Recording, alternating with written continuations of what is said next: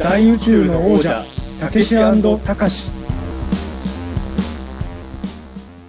こんばんは。大宇宙の王者、たけしたかし、たけしの方をやっております、作家の中澤たけしです。はい、高志の方をやっております。人形映画監督の飯塚隆です。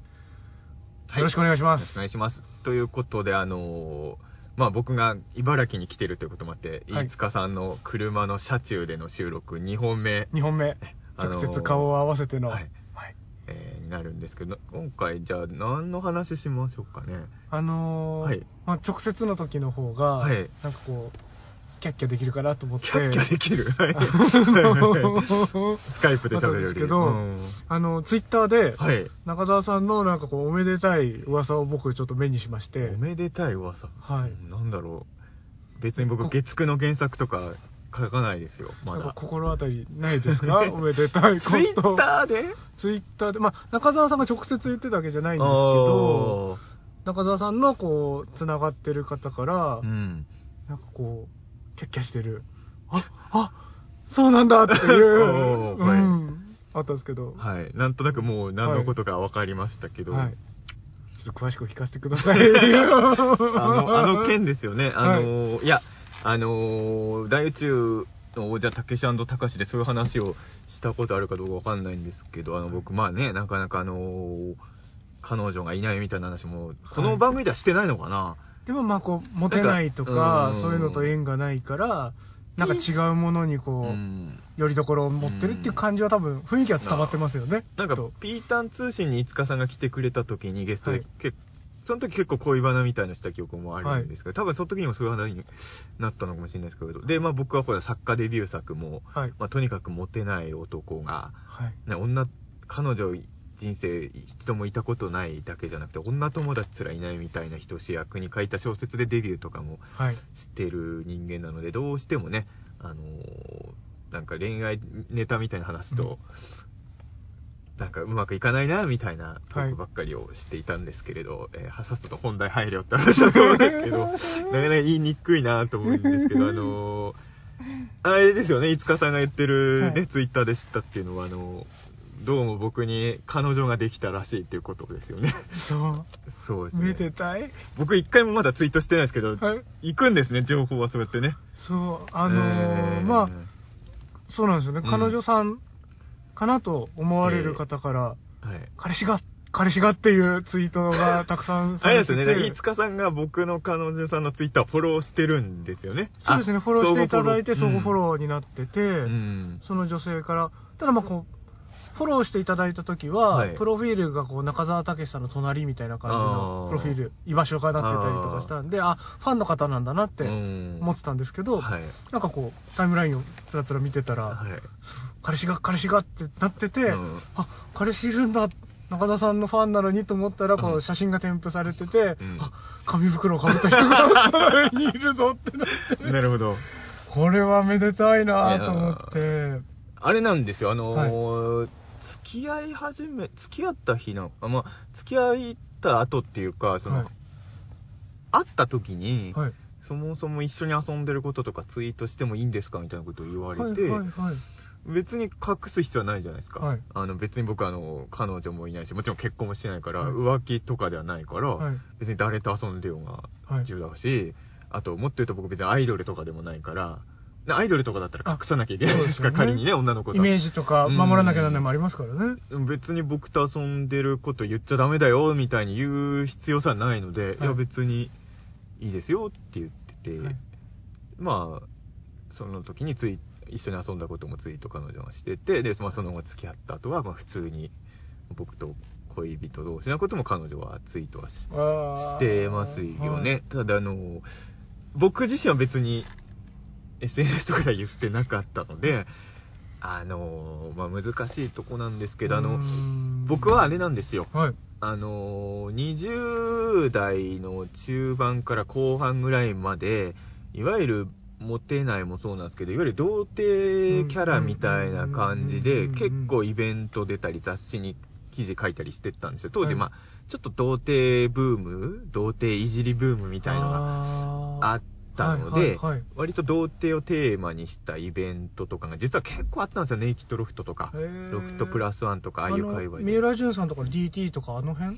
の頃ですか？あれよりねでも僕は若干数年あでも若干かぶってんのかな？まあそう。でちょっと童貞っていうのをいろんなところが扱い,、サブカル業界が扱いたいっていう時期があったんですよ。はい。そのちょい前か、まあ、これもかぶってるかもしれないけど電車男ブームもあっていわゆるオタクを扱いたいみたいのがあって、それにも僕は結構噛んでたんですけど、要はテレビ局がね、はい。その秋葉系のオタクを集めるみたいになった時に、まあ、テレビってのはやっぱ極端な人を求めるんで、はい。オタクって実際にはいろいろいるじゃないですか。でそうですね。別に普通の人と発言、やりか、喋り方とかも何も変わんない人もいっぱいいるんだけど、それはテレビ的に使いにくいから、はい。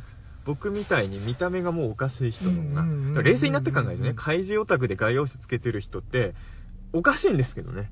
そう。うん。僕何回かバラエティ番組で怪獣オタクの中澤さんですって出たことあるけど、はいまあ僕みたいな怪獣オタク多分いないですから、その、うん。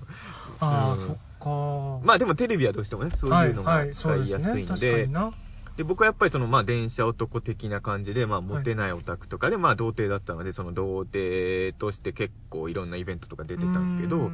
そういうのに出てると、まあ、名前は言えないけど、あの、いわゆるモテないキャラとか、童貞だよって言いながら、うん。イベントとか、まあ、出てるけど、実は裏ではめちゃくちゃモテてる人とか、結構いたわけですよ。あのー、童貞じゃないのに童貞だって言ってる人うも、ん。そういう文化人も僕は何人か会ってきて、はい。職業童貞の職業童貞がいて、僕はもううそいつらが本当に許せなくて、はい。こっちは本当にいなかったし、はい。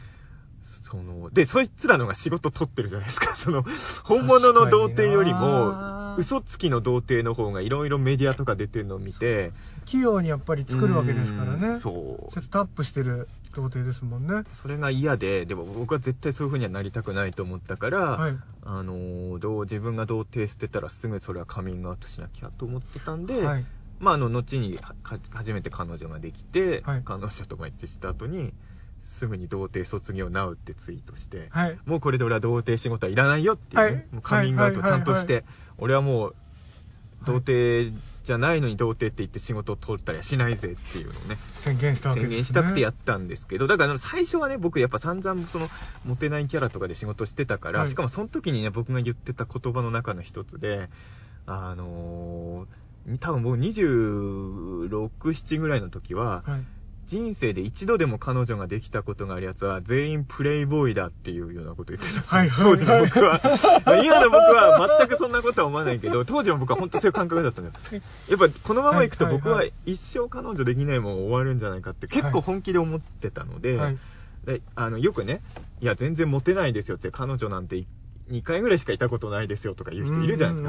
全然いないっすよって、もう彼女なんて5年いないっすよとか。はい5年前いたんかみたいになるじゃないですか、その。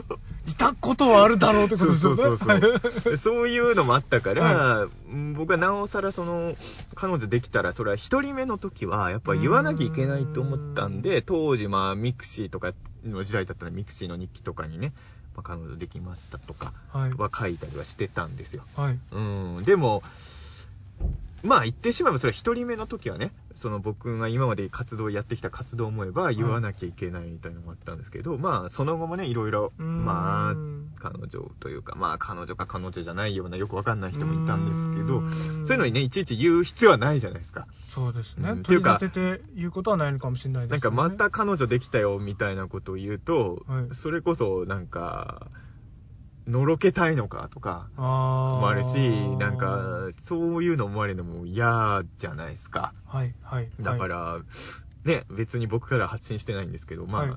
別に彼女がね、そういうのははい。全然、あの、ね、それは彼女の自由だかはいら、はいはい。で、まあ僕はめっちゃ見てますからね、彼女のツイッター。をね、あー。あ、また書いてる。てるなって。でもたまにね、まああのこういうことは言うと、言っちゃいけないのかな、まあ多分大丈夫だと思うんですけど、はいまああのね、鍵垢みたいなのもね、彼女持っててね、あはいはいはいはいはい。あの僕と結構長電話した後に、はい。鍵垢で、あの、ちょっと、なんていうんですか、うつツイートまではいかないけど、暗いツイートとかしてるとはい。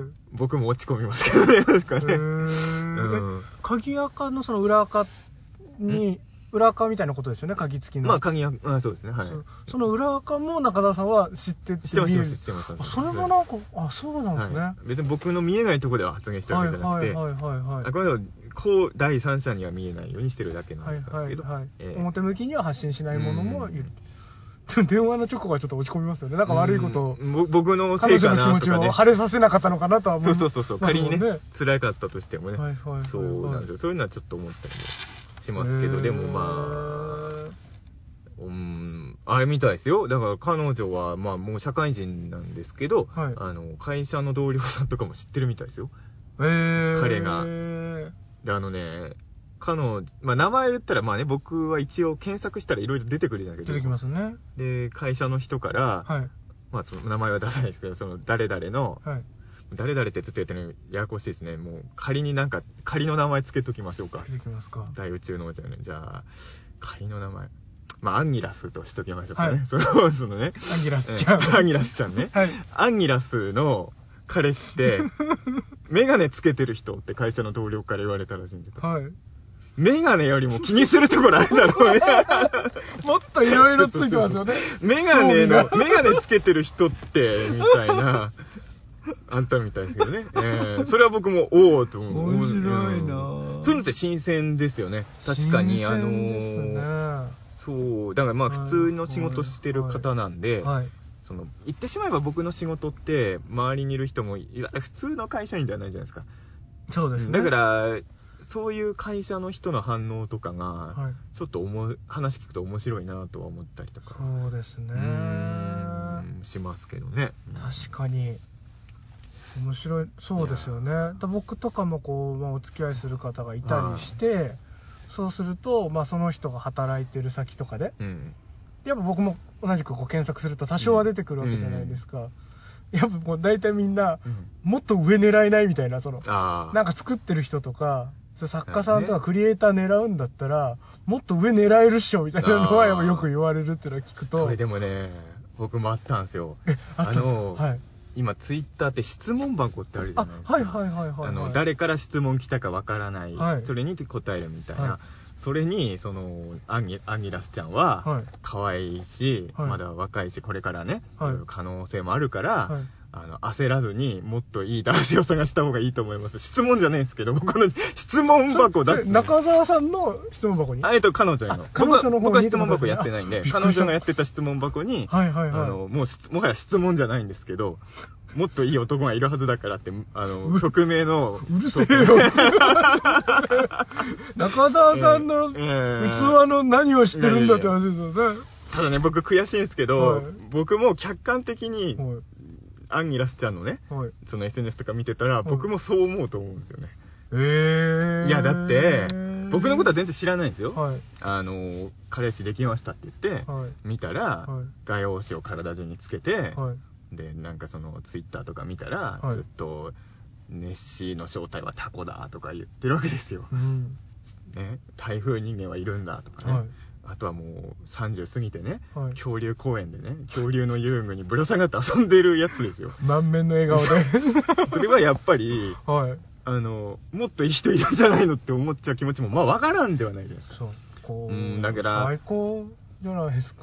うん、いやー、飯塚さんはそう言ってくれますけどね。いや、それやったら僕もなんか飯塚さんを見てね、はい。もっと上のクリエイター目指せ、あ狙った方がいいんじゃないか、はいはいはいそもそもそもその彼女に失礼じゃないですか。クリエイター狙いで別に飯塚さんと付き合ってたわけじゃないですか、その人も。まあまあまあクリエイターさんと付き合いたい、あ、飯塚さんがちょうどいいじゃないです手頃、よ。手の届く範囲だからってことでは、まあ。そうじゃないですよ。別にクリエイイターだから飯塚さんを好きになったわけじゃないんですよ。まあまあまあまあそう信じたいね、あ、その可能性もあるのかな。わんないですけどまあね、飯塚さん確かに今となってはわかんないですけどね斎藤匠さんとかに演出してる男ですからね。これあるんじゃないですか？でも、さいああの、そっか。あの、その彼女がそうじゃなくて、はいあの、もう斎藤匠さんとは絶対付き合えない人がね、はい。斎藤匠さんの息がかかったことのある男性で我慢しようみたいな。そうですよね。僕は握手してもらうんしたりとか、お疲れ様ですってやってるから、そうそうそう斉藤さんのなんかこしう、物は付着してますからね。もうし付着でいいや、みたいそなうか。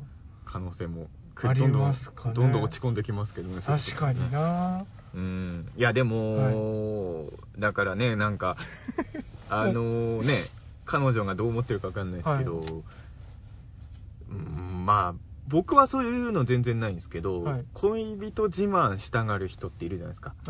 すね。私の彼こんなかっこいいよ、俺の彼女こんな可愛いよ、みたいな、はい。そういうことしようと思った時に、まあもちろん五日さんみたいな反応する人もいますけど、はいまあ中澤武史というのは、彼氏自慢には相当使いにくいと思うんですよ。いいね、この彼ってなる人は、相当レアな存在だから。そのうん一般的に平たい意味でのかっこいいとか、うん。そのステータスとしてプラスっていうのと、の順目ではないですもんね。と思いますね。うん。もちろんその視点を変えたりとか違うある視点で見るとうん。ずば抜けてるものだと思うからうん。いいはずなんですけど。画用紙つけてない方がいいんじゃないの？とかね。あー。あともうつけててねいいと思うんですけどね。まあ、あと、はい。本当にあの、花丸うどんとか行ってね、はい天ぷらを乗せるか乗せないかで苦悩してる男でいいのかみたいなね。そう。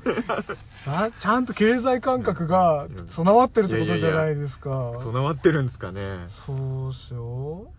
もうあの、そう、だから大丈夫かなって思われてもね、そう。うんそれはしょうがないかなと。だって順調に上がり調子だから。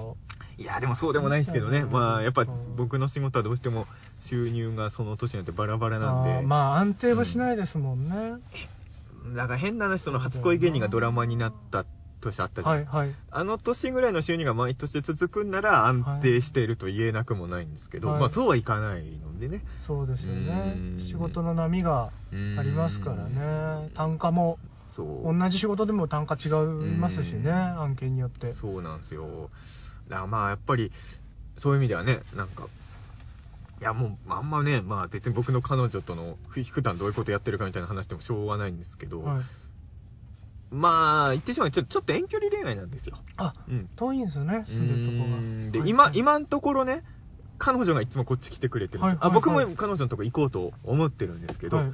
あのー彼女のね、住んでるところの近くでね、有名な宇宙人の事件とかもね、起きてるんで、それの調査にも行きたい。いいですね連れ立ってそっちがメインじゃないんですよ。はいあの、彼女に会いたいから、はいでも会って、やっぱり彼女のとこまで行ったらその近くのね、なんか見たいじゃないですか。じゃあ宇宙人の調査もできるし。でも彼女さんもうん。中澤さんのことを好きになるってことだから、ん。そういうオカルトとかそういう超常現象も理解がある。んまあ理解はそうですね。嫌いではないはずですよ。はい。はい。はい。ただ別にオカルトマニアでもないですし、そうなんですね。いわゆる特撮のマニアとかでも、へー。えだ何がはい。好きでうん。好きですってファンになったんですか？それって。これはね、大宇宙の王者で言いは言いにくいんですけど、はい。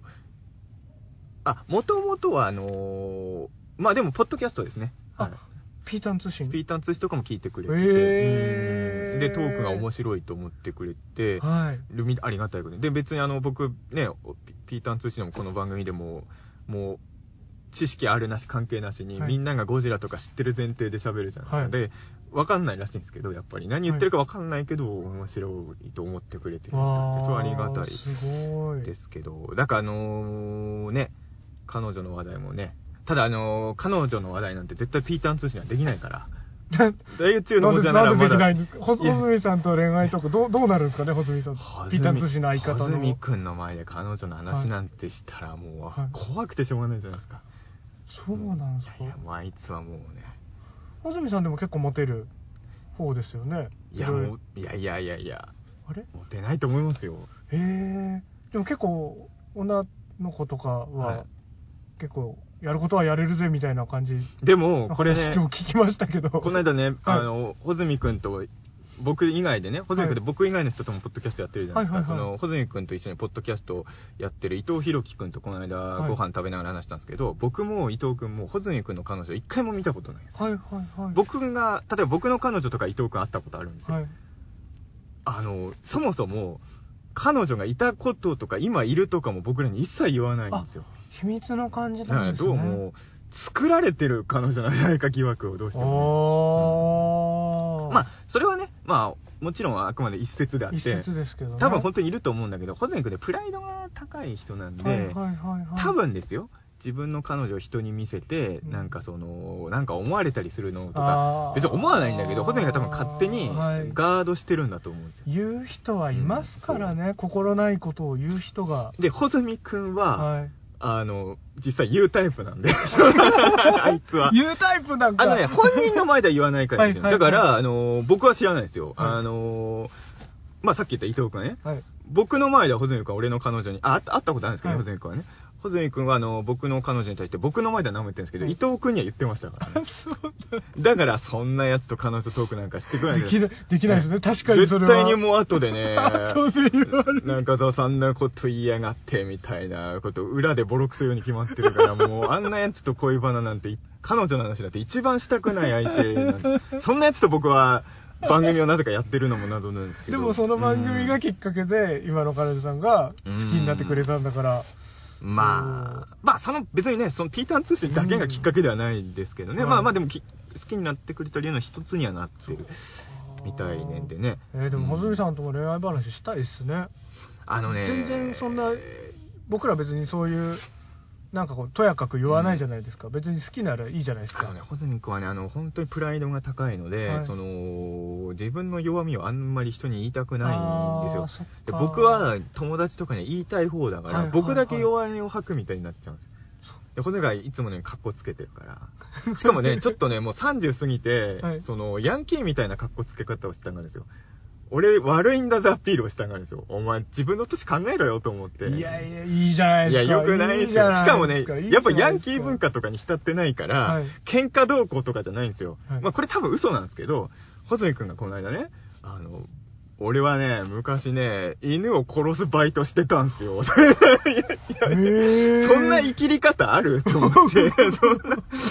いやいや、それ、なんもかっこよくないし、あと嘘だから、犬を殺すバイトなんてないから、そんな、ほ保健所？そんなね、バイバイトでないですよ、そんな。いや、だから本当にね、あの人は間違ってるんですよ。その、その悪ぶり方が間違ってるんで、その、頼むからもうね、ろくでなしブルースとか読んで、やり直、僕も読んでないですけど、ろくでなしブルース。そういうの読ん正しいでないんですよ生きり方を。ね、ヤンキー漫画とか何も読んでないくせにそういうことするからわけわかんないことになるんですよ、あの人。だからあの人は本当に多分この後も、まあ、はい本物に、本当に彼女がいるか捏造の彼女かわかんないけど、多分できても僕らには言わないんじゃないですそか。っか。でも本当は友達に相談してほしくないですか？そう。彼女できて、まあ、のろけもしてほほしいし、そうそうそう、のろけ話も聞きたいし。でも絶対あの人はそういうことしないですよ。あと一個覚えてるのは、こはい。れ恋愛とは関係ないですけど、はい。まあ別のね、まあ僕とほとんど共通の友達と3人で喋ってた時があって、はい。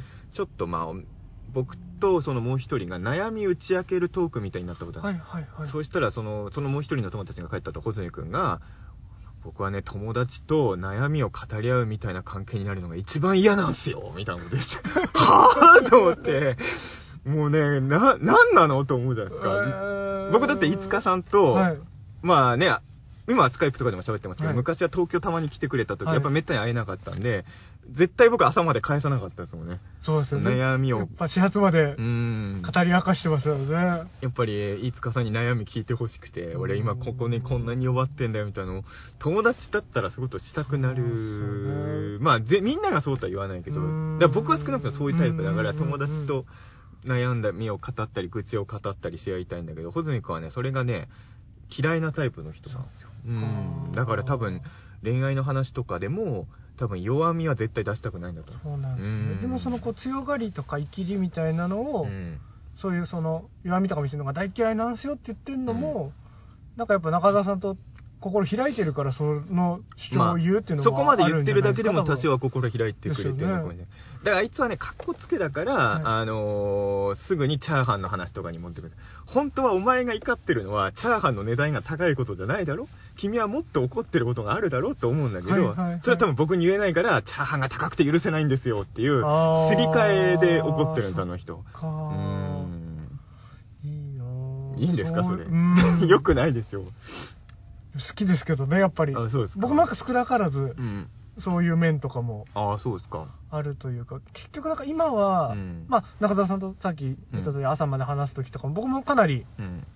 こう言うじゃないですか、はい。弱音とかも吐くし、うんここでは言えないような言えないようなこともねガンガンうん言いますけど、た僕は言えない時期はやっぱあってただなんかこうきっかけがあったから、うん。やっぱ素直に言わないとうん。伝わらないなってなったりとか、なんか大事なものを守りたかったり、うん。逆に仲良くしたい人とかに変な風に思われたくないみたいなはい。怖さがあるから言わないでいたら友達ががないと思って結局それ大事な友達を失ったりとかがうん。あったりしてあ言わなきゃダメだなと思って徐々に言うようにしてきたみたいなのもあるんですけどうん。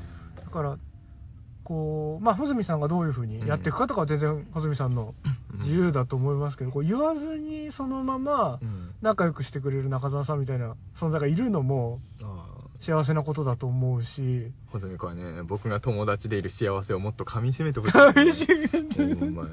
本当にね。いや僕さっきの犬殺しの話で言うとね僕が悔しいのは、はい。まあ、絶対嘘なんですけど、はいあの犬を殺したっていうエピソードを聞かせてはい僕が喜ぶやつだと思われてるのが一番腹立つんですよ。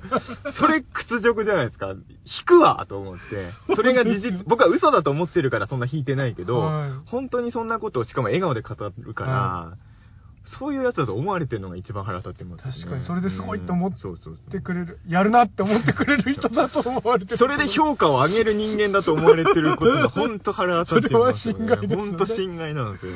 結構、ホゼミ君とはもう10年以上の付き合いだけど、全くお前俺のこと分かってないなと思いますよね。うん。でもね、だから僕は、そんなホズミ君に彼女合わせちゃったことはちょっと後悔はね、してますけどね。合わせるんじゃなかったかなともちょっと思いながら、ね。なるほどなぁでも彼女はやっぱりあの、ピーターン通じも聞いてくれてるんで、はいホズミ君と僕のやりとりとか聞いてもめっちゃ笑ってはいましたね。ん全然面白い話はしてなかった。あのね、3人でバーミヤン行ったんですよ。今僕らバーミヤンのバ前で。ーミヤンの前にいますけど、バーミヤンの前でね、今収録してますけど、はいあの、東京のバーミヤンでね。はいで、あの、その3人で行ったわけですよ。僕と僕の彼女とホズミ君で。はいで、僕がチャーハン頼んで、ホズミ君が、あ、間違えた僕が天津飯頼んで、ホズミ君がチャーハンを頼んで、で、彼女は、まあそうです。で、彼女はまた別のメニュー頼んだんですけど、はいえっと、鳥の料理を頼んで、あの、名前をすぐ忘れちゃったけど、まあまあまあ。はいそしたら、その3人で行ったのに、僕とホズミ君だけがお互いの料理をちょっとシェアし合ってたんですよね。はい後から考えたらこれおかしいなとはちょっと思いましたよね。そのなんでその3人でいて中澤穂積だけがお互いの料理を交換し、ね、彼女は全く交えずに、そこは。あれは何の時間だったんだろうと。いや、あのー、ね、穂積君がね、天津飯はチャーハンよりコスパがいいってずっと言ってるんですよ。ずっと言ってますねで、僕はどっちかというとチャーハンを頼みたい人なんですけど、うじゃあ、僕がチャーハン頼みますから、中澤さんが天津飯頼んでくださいみたいなことを言って、ええー、と思ってね、俺チャーハン食べたいしなと思って、じゃあ二人でちょっとずつ分け与えよううみたいな。んで、彼女は全く関係ない別のメニューを隣で食べてるっていうね、うん、もう完全に選択ミスったなと思いますよね。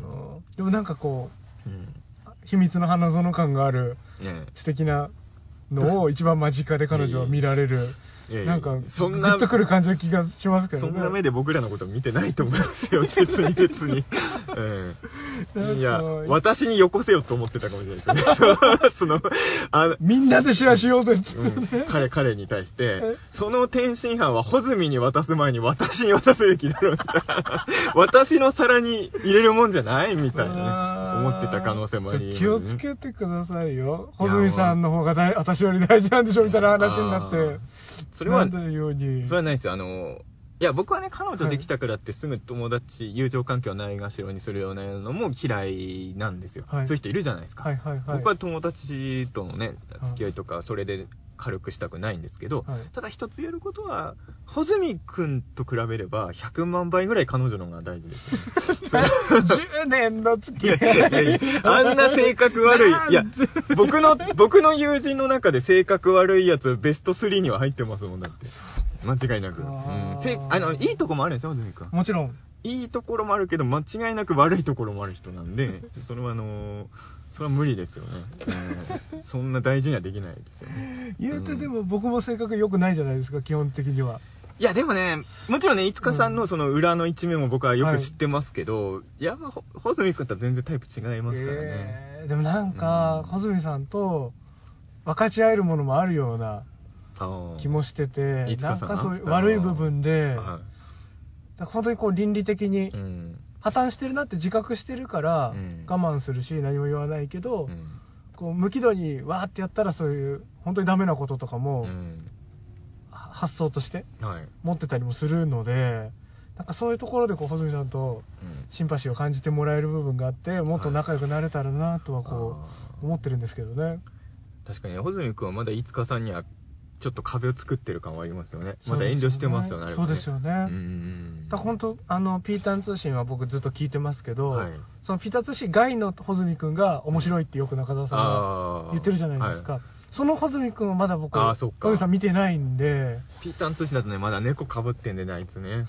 うん。その少なくともピーターン通信の中では、まあこれ面白いって話とは違いますけど、はい。ピーターン通信の中では僕犬殺してたんですっては言わないじゃないですか。まあそうですよね、うん。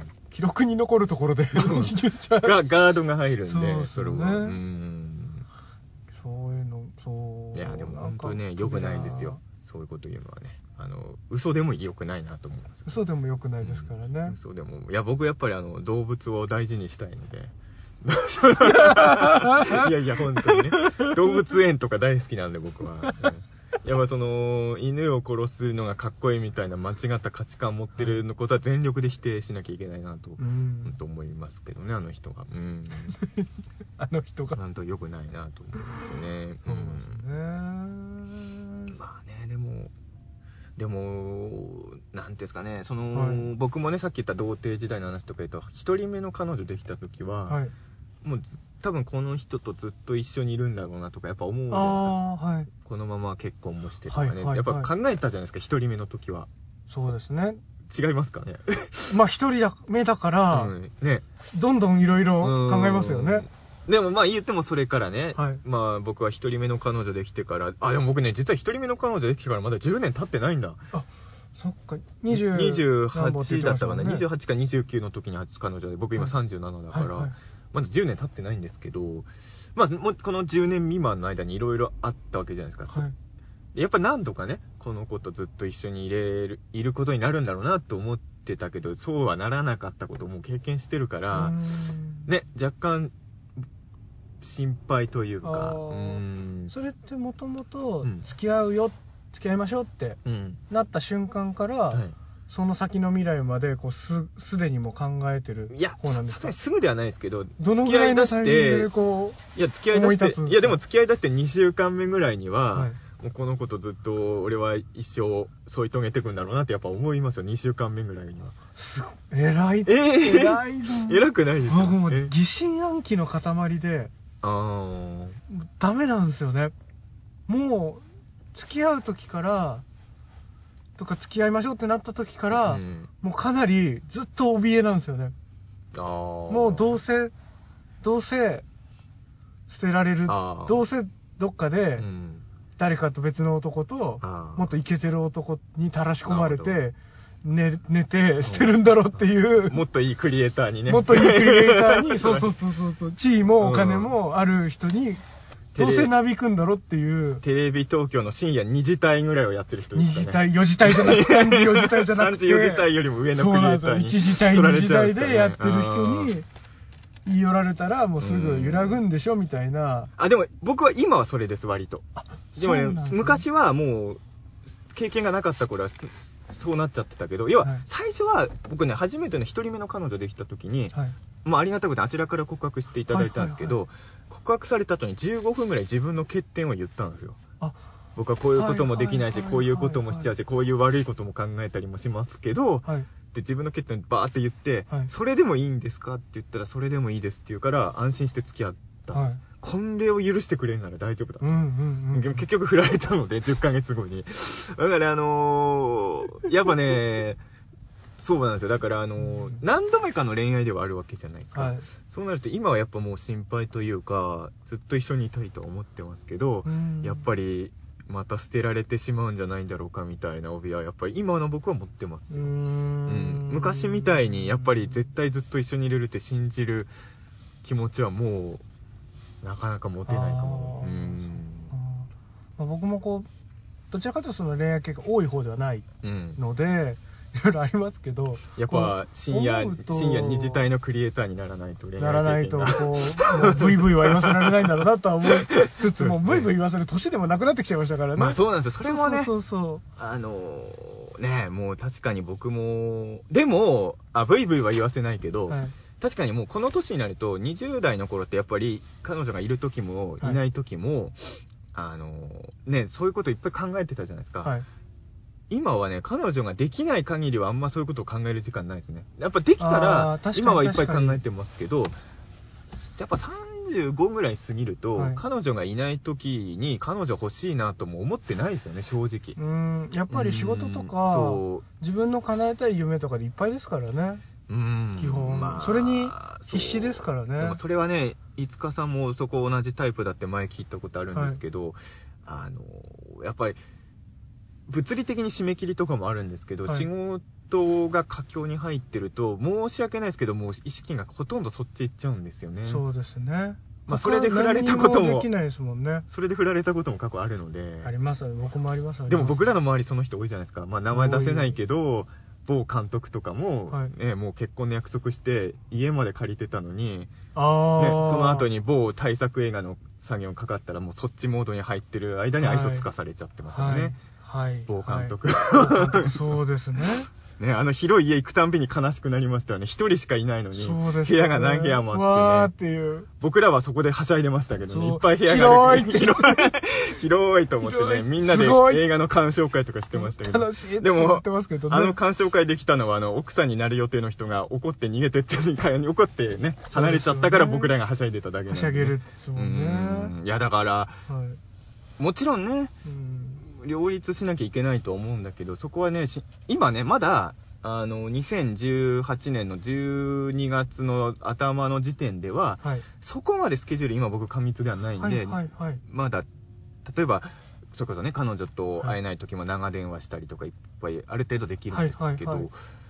例えばね、まあ、2年前か？去年か？一応去年か、はい。2017年の僕5月頃とか、まあ、本当にあのまあ、そもそもね、ちょっとあんま名前出すとあれですけど、まあ、うん。某、某出版社からね、うんうんうん。4日間ぐらい帰れない日とかもありましたからね。そうですよね。缶詰で 軟禁されてこううん執筆してた時ですよね、そうするとやっぱりね、あのー当然彼女と電話なんてできないですね。はい。ね、その状態で彼女と電話してたら殺されますからね。そうですよね、えーで、まあ、どまあ、それはまたね、物理的なあれなんだけど、はい。仮に家にいて、もう本当に切羽詰まってる時とか、今作業が、どうしてもそういいうスイッチ入ってる時はね、どそう、それがね、怖いは怖いですけどね、その時に大丈夫だろうかっていうのは今も。そうですよね。だから、うん。お付き合いする相手の方が、うん。例えばサラリーマンとか、うん。僕らと違うしっかりうん。ちゃんと働いてる方うん。自由職みたいなのじゃなくて、うん。だとするとお互いの仕事のリズムがうん。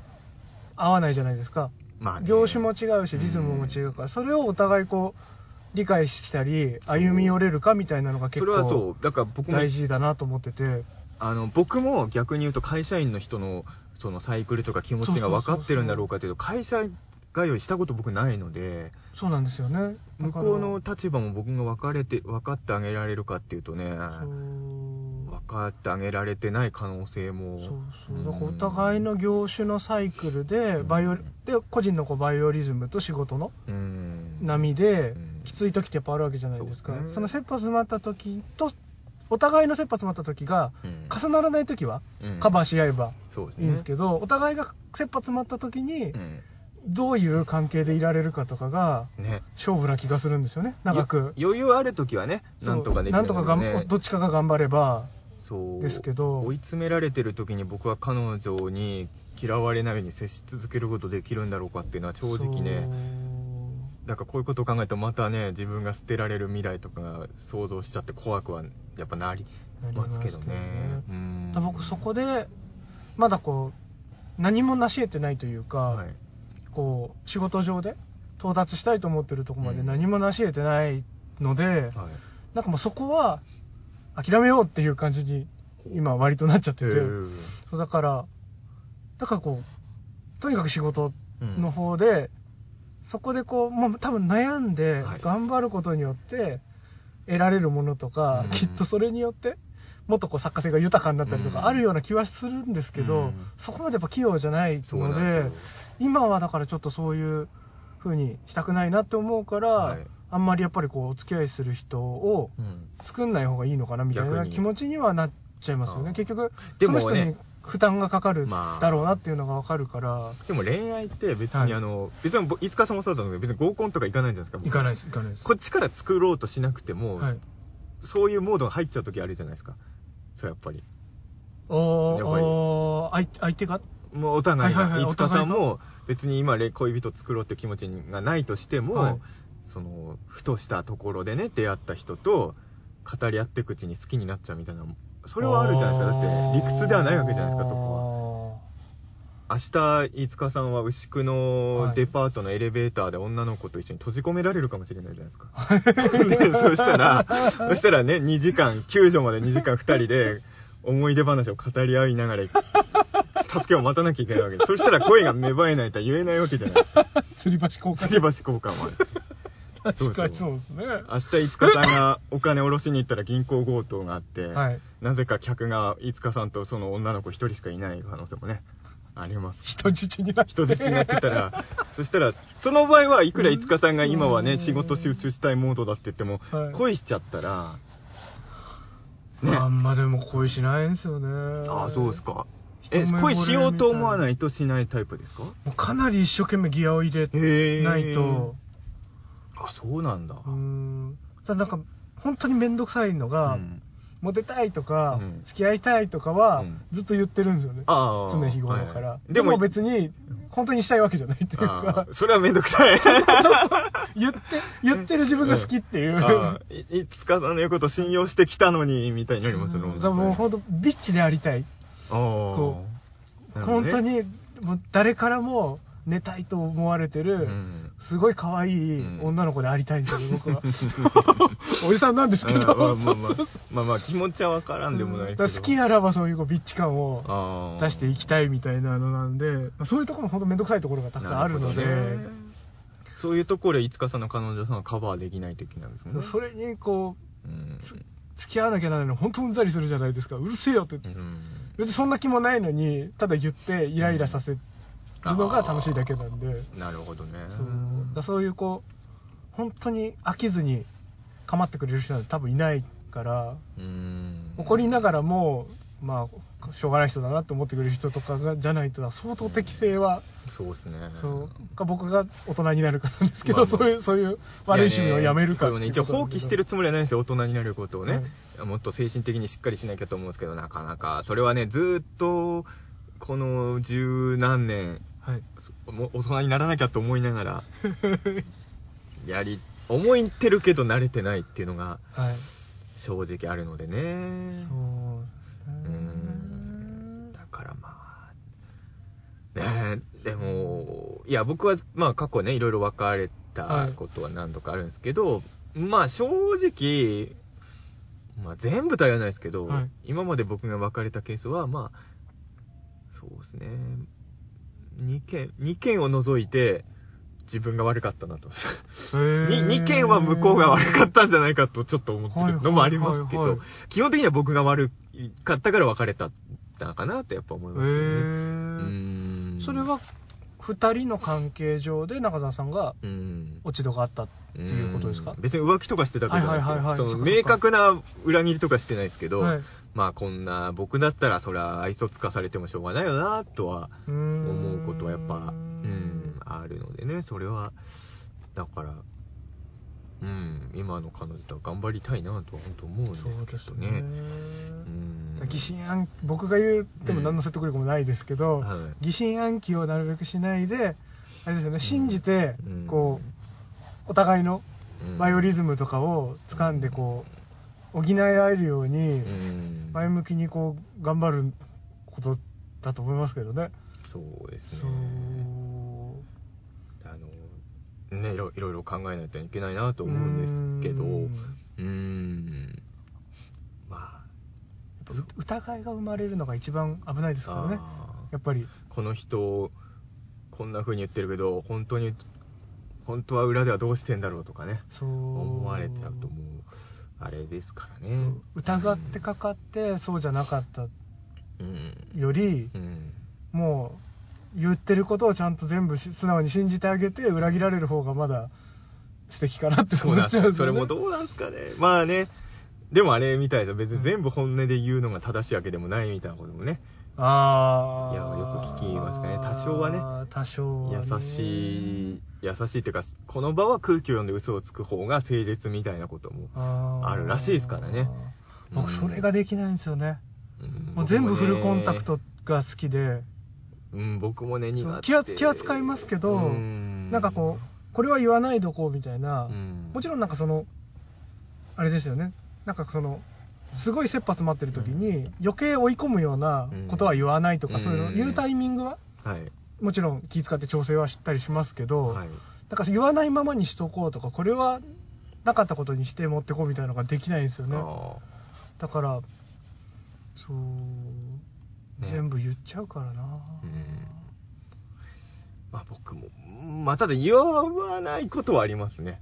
あ僕は。、そうなんですね。あの、嘘はつかないけど、はいはいはい。伏せておくことは。だからね、はい逆の立場だったらめっちゃイラッとすると思うんですけど、彼女と喋ってる時に、はい途中まで言いかけて、あ、ごめん、やっぱ言えないってなること僕はええ一番腹立ちますよね。そこまで言ったら言う。うん。で、そこで嘘ついて、はい本当に言おうとしてたことと違うこと言う器用さもないんですよ。あーそれってうんなんで言わない？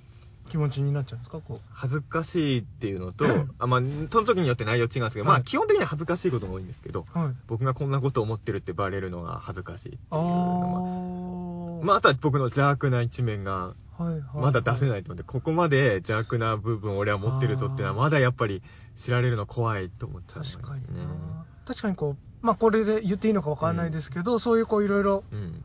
邪邪悪ってわけじゃないですけど、はい。少しこう理解にうん。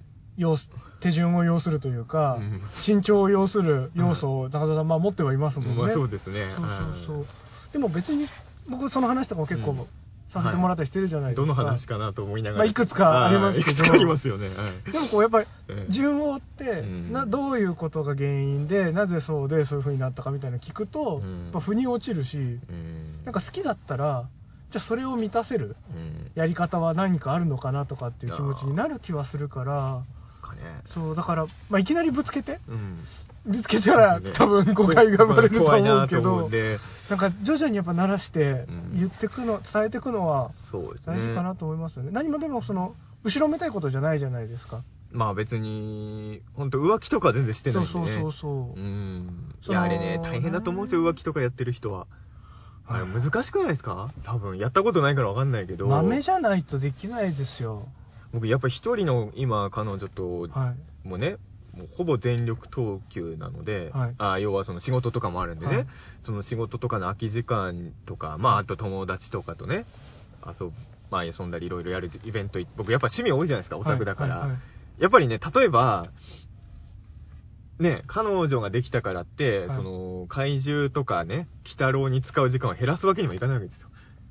まあ、ちょっとぐらい減らせよって話かもしれないけど、そこですよそ そここも、そこも減らせないわけですよ。はいだからまあまあ僕さっきも言ったけど、あの、電車男ブームの時に結構いろいろ仕事させてもらいましたけど、はいあの、彼女と仲良くなるためにオタク的なものを捨てる話じゃないですか、あれは。はいあれがすごい嫌だったんですもん。いや嫌ですうん嫌です。だからあの、初恋芸人っていうのは、まあ女の子とうまくいかなかった時に救ってくれるのは結局子供の頃から好きだった怪獣なんじゃないかみたいな。まああとお笑いっていうね、もう自分の自分そう好きだった二つのジャンルが救ってくれるっていうのがあれは僕の書きたかったことであるので、まあ、そうなんですよね。えーだからね、あのゴジラをね、同じゴジラ映画をね、はい3回目の劇場に行ってるから LINE の返事が遅いとかね。この映画3回目だけどね、みたいなね。そういうね。でもなんかよく、まあ、最近とかも、うん。あの夫のプラモデル捨てるとあかあ、テレビで旦那さんのそういうこう趣味のものうん。が理解できないからってありますけど、うん。僕逆の立場というか、自分が女の人だってまあ男の人でもいいですけど、うん。例えば彼女さんとかがうん。なんか趣味があって、うん。なんかあなたのためにこれを捨てるって言われたら例えばジャニーズとか好きだとか普通じゃないですか、うん。そういうグッズとか全部捨てるとか、追っかけやめるって言われたら嫌ですよね、うん。いやいやつめっちゃ嫌ですよ続けて、全然全然。生活に支障のない範囲で全然全然。続けてって思うじゃないですか。いいですよね。あれは分かんないですよね。あれわかんいないですよね、うん。そう。自分が興味ないもんでもね、その子が、その人が好きな、相手が好きなもそのね。それによって生き生きしてるなら別に必要なものじゃないですか、うん。わかんないですけど、うん。わかんないけど必要なものだと思うからえそれでいいと思うんですけど、うん。まあでも、そっか。ゴジラをいっぱい見に行くせいで、うん。いや、まあ別にそれ彼女何も起こってないですよ。まあ、はい。はいいずれ起こる可能性はあるかもしれないけど、今のところは、減っちゃうみたいなことがやっぱりうん。寂しさとかにつながることはあるといえばあるのか。まああと過去あったのは、はい。まあね、いや、これ本当最低な話かもしれないけど、はいはい例えば彼女にね、誕生日プレゼントとかをね、はい。買ってあげることあるじゃないですか。はい。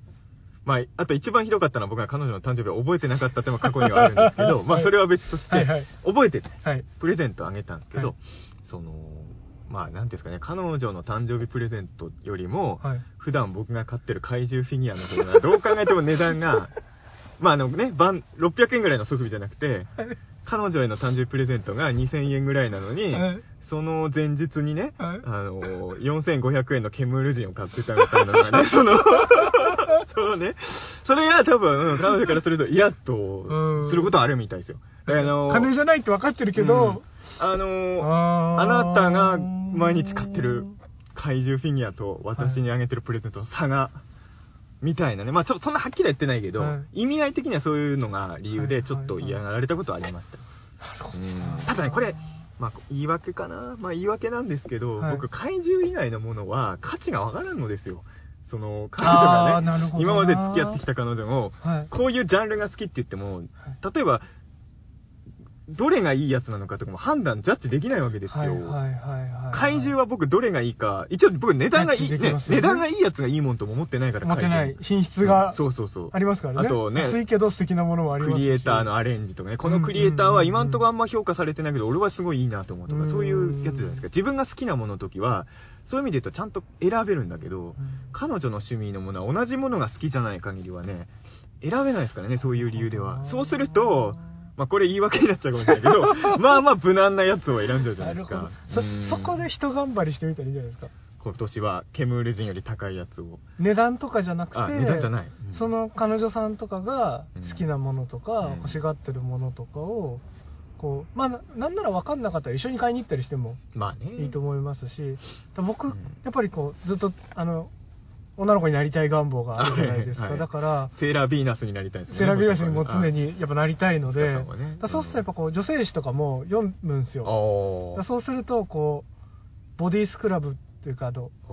ボディーソルトみたいなこうお風呂で使う塗り込む塩とか使ってみたいなとか こう憧れがあるんですよ女性ブランドの。ず彼女がね、この間僕ん家泊まりにはいはいはい。来たんですけど、リンスがないことにちょっと怒ってました。それはちゃんと買い揃えてあげとみんかなとないリンス持ってんだと思って。しかも、うちにあったシャンプーがはい、子供用シャンプーしかないから、子供いないんですけどね、僕の家にね。大人用シャンプーが置いてない無んですよ頓着だったんですねそこいや子供用シャンプーの方がちょっと安いじゃないですか。僕ね、歯ブラシも、歯ブラシもキッズサイズ使ってるんですよ。はいはいはい安いんですよ。から？何十円か安いから。はしかも、妖怪ウォッチの絵とかついてて嬉しいじゃん。嬉しいです嬉しいです嬉しいから。でも、大人用のシャンプーとリンスは買った方がいいよっていうことは彼女に言われましたね。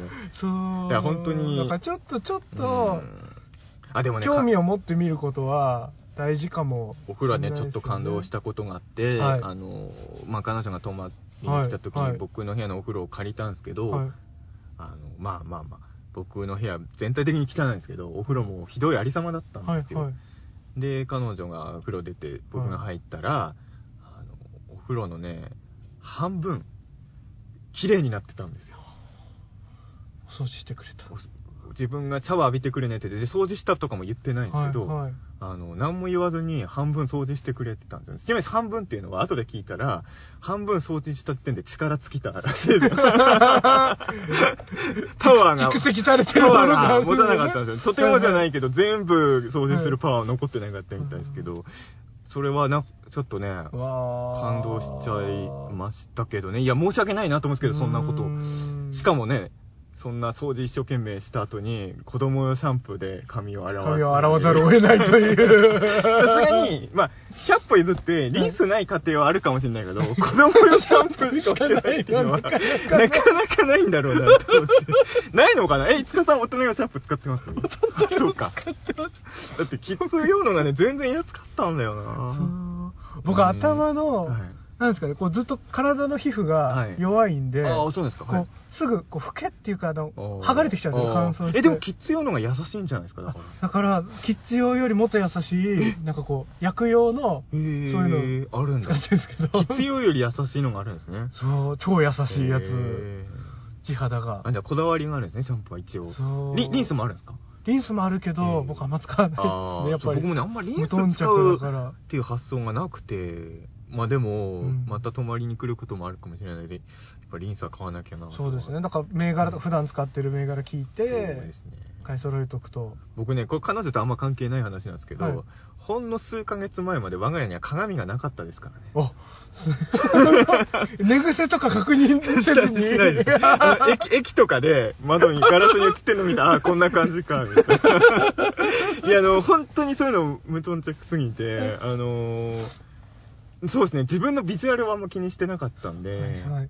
でもそれはね、彼女にも、あの、まあ、僕普段かよかかようしつけた服着てるじゃないですか。はい。でもまあ、一応、まあ、冬になるとジャンバーなんで完全に隠れちゃうけど、今だと中に着てる服もちょっと見えるじゃないですか。はいはいはい。で僕あのー前彼女と会った時にまあだから山梨ですよね、はい。山梨からわざわざ東京来てくれた時にちょっと夜会ったんですけどあのーその時ね下に僕パジャマ着てたんですよね、はいはいはいはいなんでパジャマで着てんですかっていうことはやっぱ。あの僕の中ではあのー 僕ね基本はい。寝る時の服装あるじゃないですか、はい。それは翌日出かける服装で寝てるんですよね。あそのまま行くんですね。そのまま行っちゃうんあですよ。すごいな。合理的っちゃ合理的だけど。合理的でしょ。寝汗かいたらでも夏、あ、夏は嫌なんですけどあそっか、でも冬？ならそれでいいかなと思うんですけど、どうもみんなそうじゃないらしくて、一応まあ寝巻きと外着は変えて切り替えますもんね。確かに。なんかめんどくさいなと思ってたんですけど。まあ、でも僕もうん。コンビニとか、はなんか郵便とか出しに行くだけとかは、寝巻きにはい。ジャンバー着てったりでい。行っちゃいますね、近場だったらね。そう、ん。あでも彼女に会いに行く時はまあ。そうですね。向こうはしかも山梨から来てくれてるんで、山梨から来てそっか。それは確かにちょっと悪いの、もっと気使わなきゃいけないのかな。ただね、僕本当に、あのね、今でこそ僕は画用紙とかつけてるから、はい。あの、見ず知らずの人に歩いてて笑われることあるんですけど、はい。ちょっとこれトラウマがあって、はい。高校生の頃、はい。今みたいにあの、こんなんつけてないですよ、画用紙なんて。で、普段は制服じゃないですか、高校、はいあのー外遊びに、隣町に遊びに行った時に、要は普通の格好で、はい。画用紙も何もつけてない、まあ、いわゆる普段着で、はい。隣町行ったら、めっちゃ笑われたんですよ。へえだから僕は多分ね、その画用紙つけてなくても、普段着のセンスがひどすぎて笑われるから、変な話、今ははいはい髪つけて、自分から変な格好してるから、笑われてんだ。自分、自分から笑われるように持ってくんだ。もしくはもっと好意的に解釈するのは、笑わせているんだとも思えるんです自けど。分が笑かしてやってるんだぞでも、高校時代の何も狙ってなかったのに服装センスがひどすぎて笑われたっていうのは結構ね、わトラウマなんですよねうーん。だから多分、服装のセンスが壊滅的にないから、もう彼女にコーディネーターになってもらうしか。それいいじゃないですかでも山梨にいるんですよ、そう。毎日コーディネートしてらんないですからね、そのね。ZOZO タウンで一式スカイプ電話しながらこうんう一緒のホームページ見てそう。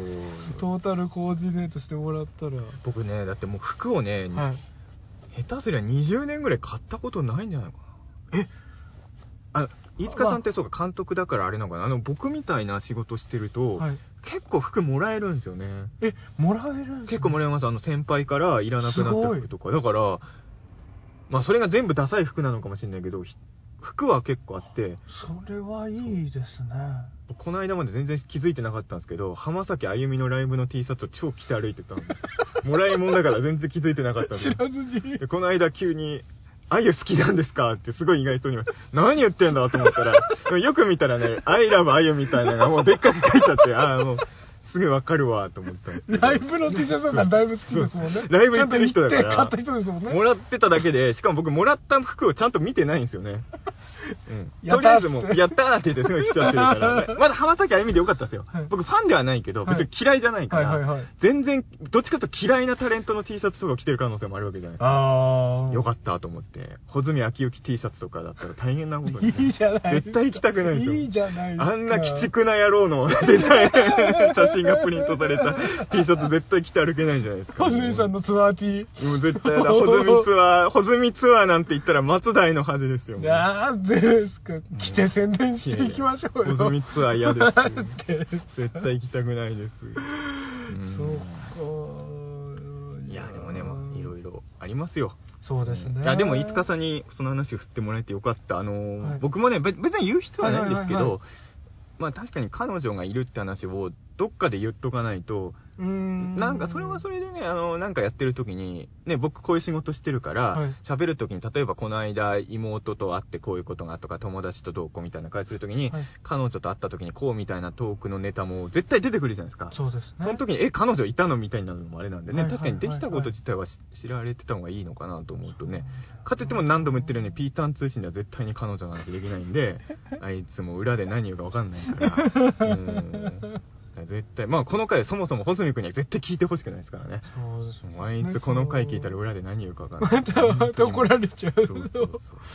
そうだから本当に今日はなんか聞いてくれてありがとうございます。しかも、いやいやいや。なんか、車の中で、はい夜のね、駐車場で、はい車の中2人で密室でこういう話してるのってなんか、青春っぽくていいですね。ぽいですね。なんか、なんか取り返してる感じが。学生時代 思い出しますね。車の中で彼女の話してるってね。そうね。よかったです。いやー、よかったなーいや、なんか、はい長く続いてはいいい感じになるのを頑張ります。祈ってますんで。頑張って、はい。幸せに2人でなれるように頑張りそうですね。たいと思いますね。そうですねはい。皆さん応援よろしくお願いします。まあ、これの応援もね、もうしたくねえよって言われると思うんですけど、そんなもみんな応援してくれますって。そう。いや、でもね、これ聞いてイライラしてる人いいんじゃないですかね。その、のろけ話とかって一番嫌われること多くないですか？政治の話の次に嫌われるテーマじゃないですか。まあ、うん。でも、いろいろひねくれ返ってる二人がう、ん。まあ、どうしたらいいかってうにゃうにゃ言ってるだけだから、のろけに、単純な確かにねのろけにはなってないと思いますけど振ね。り返ったらあんまのろけてはいないですね、このトーク多分ね。あんまり、あと、穂積君への悪口がひたすら多い。い小泉さんの名誉を傷つけ続けたのは確かに。やいや、いや、これでもだいぶ穂積君は気使ってんですよ。穂積君の本当にやばい目は僕、外では言わないようにしてますから、だいぶ穂積君のマイルドなとこだけどね。マイルドで犬殺しって相当だと思います。まあでもそれ嘘ですから。まあそうですよねリアルにやってるわけじゃないですからね嘘で犬を殺してたってエピソードを僕らに聞かせてくるっていうのが、ほあの、穂積君の闇エピソードではライトな方でライトな方。ねそういや。ーダークな面見せてくれるぐらいちょっと仲良く穂積君。なれたらいいな。頑張ります。穂積5日でね、どっか2人で遊びに行けるようになるといいですよね。そうですねう。んまだちょっとやっぱ緊張しちゃいますもんねあ。なんであんなもんに緊張してるんですか それ飯塚さんでもさっきのテレ東の深夜2時クリエイターの上みたいな理論で言うと、はいやっぱり穂積君言ってもね言ってもってだよネットニュースのライターと、はいテレビ東京の深夜4時帯の監督ですよこれはもう飯塚さんの上じゃないですかいやいや、未解決事件とかいっぱい知ってるじゃないですか。斎藤匠さんに演出してるじゃないですか、飯塚さん。穂積君、そんなもう斎藤さんに5メートル近づいたところで、あの、マネージャーに、あなた近寄らないでってされますよ、あの人。でも、国会図書館とかいっぱい通ってるいやいやいや。総合点で言ったら全然。いやいや、国会図書館通うことで、斎藤匠さん演出してることに並べないですよ。そんなら僕も斎藤匠さんなんなら演出したいですもん。あ、そう、夕張映画祭行った時、斎藤匠さん、五日さんに、斎藤さんの方から挨拶してましたからね。僕それ見た時に、いいなと思って。めちゃくちゃかっこいい人ですよね。わざと気使って。僕はもう斎藤さんを遠くから見てることしかできなかったんで、僕に声かけてくれる人なんて山口敏太郎さんぐらいです。いやいやいやいや悲しい。悲しくない、悲しがんないでくださいよ。僕、飛鳥、飛鳥明夫派なんでね、飛鳥明夫さんが好きなんでね。えー山口み太郎さんいや山口さんも山口さんも好きですよ。山口さんも好きですけど、いやでも、斎藤匠さんに声かけられるのと山口さんに声かけられるの全然違いますから、ね。違くないじゃないですか。